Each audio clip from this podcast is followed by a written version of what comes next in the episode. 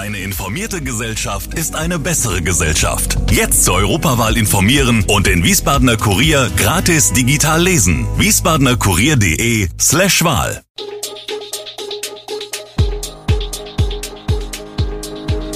Gude, unser morgendliches News Update. Das Wichtigste aus Wiesbaden für Sie im Überblick. Guten Morgen aus Wiesbaden an diesem 14. Dezember.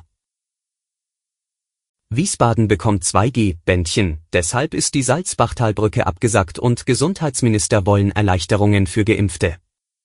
Das und mehr hören Sie heute im Podcast. Mainz hat es vorgemacht, am Mittwoch sollen auch in der hessischen Landeshauptstadt die 2G-Bändchen zum Einsatz kommen. Die Stadtverwaltung will damit nicht nur bei den Standbetreibern im Gastronomiebereich des Sternschnuppenmarktes für eine deutliche Verringerung des Corona-Kontrollaufwands sorgen, auch Einzelhändler und Gastronomen sollen profitieren. In den letzten Tagen hat man gesehen, dass die derzeitigen Kontrollen jedes Kunden in den einzelnen Geschäften zu erheblichem Aufwand führen. Das Vorzeigen eines Bändchens geht wesentlich schneller, als den Impfpass hervorzuholen oder den QR-Code zu zeigen. Wir hoffen, dass sich dadurch die Warteschlangen vor Ladentüren verringern und die schwierige Situation für den Handel einfacher wird, sagt Bürgermeister und Wirtschaftsdezernent Oliver Franz. Die Bändchen seien nur eine Option. Es bleibe für Einzelhändler auch weiterhin möglich, Impfpässe, Genesenenzertifikate und Personalausweise zu kontrollieren. Dass es lange nicht öffentlich einsehbar war, hatte für Spekulationen und Argwohn gesorgt. Jetzt hat die Autobahn GmbH das Gutachten zu den Ursachen für das Absacken der Salzbachtalbrücke veröffentlicht.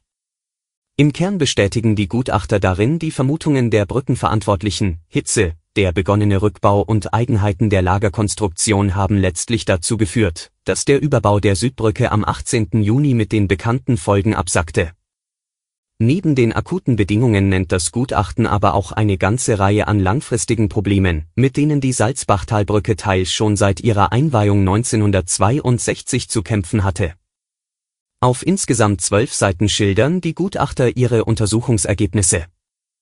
Zusammenfassen lassen sich die in etwa so, vor und am Tag der Havarie war die Salzbachtal-Südbrücke einer besonders starken Temperaturbelastung ausgesetzt.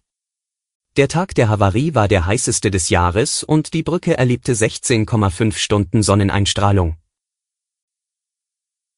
Wir bleiben bei der Salzbachtalbrücke.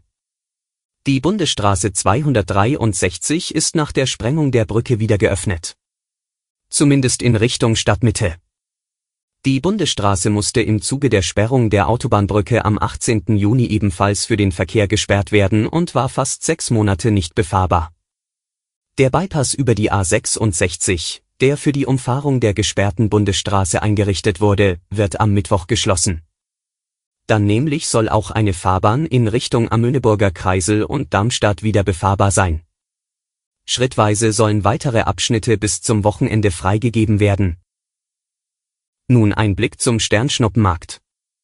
Zuerst der Handkäststand, nun Holzkunst Machemer, zwei Beschicker auf dem Sternschnuppenmarkt haben bereits das Handtuch geworfen. Und es geht die Angst herum, werden bei weiteren Ständen vorzeitig die Klappen geschlossen bleiben? Es sieht nicht danach aus. Zumindest derzeit nicht da mittlerweile durch Vergrößerung der Standfläche im Bereich des Rosenfelds 1500 statt der am Freitag angekündigten 1200 Besucher in den Gastrobereich dürfen, scheinen sich die Standbetreiber damit arrangieren zu können, hat Felix Schürmann, Sprecher des Wiesbadener Schaustellerverbands und Betreiber der Weihnachtspyramide, beobachtet.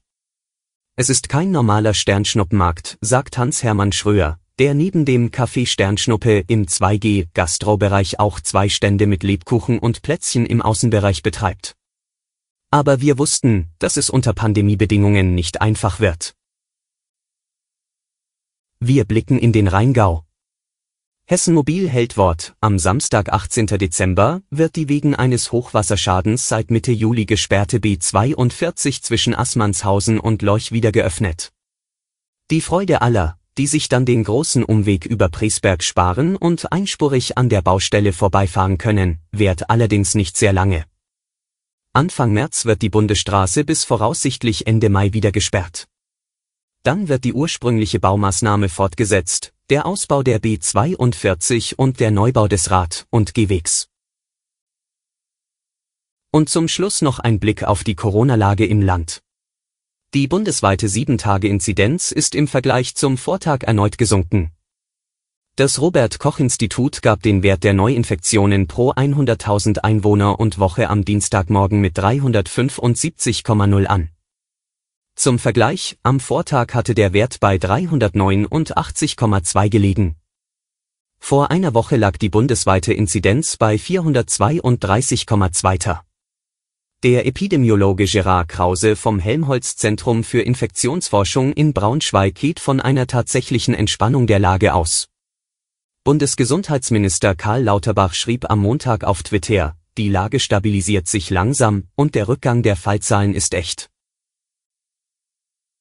In der Corona-Krise wollen die Gesundheitsminister von Bund und Ländern heute über einheitliche Erleichterungen für Geimpfte beraten, die schon einen Booster bekommen haben. Bundesminister Karl Lauterbach hatte sich dafür ausgesprochen, dass für sie bei Zugang für Geimpfte und Genesene nach dem Modell 2G plus der sonst vorgesehene zusätzliche Test entfallen kann, auch als Anreiz dafür, sich boostern zu lassen. Einige Länder verfahren schon so. Heute soll auch ein Expertenrat der Bundesregierung erstmals tagen.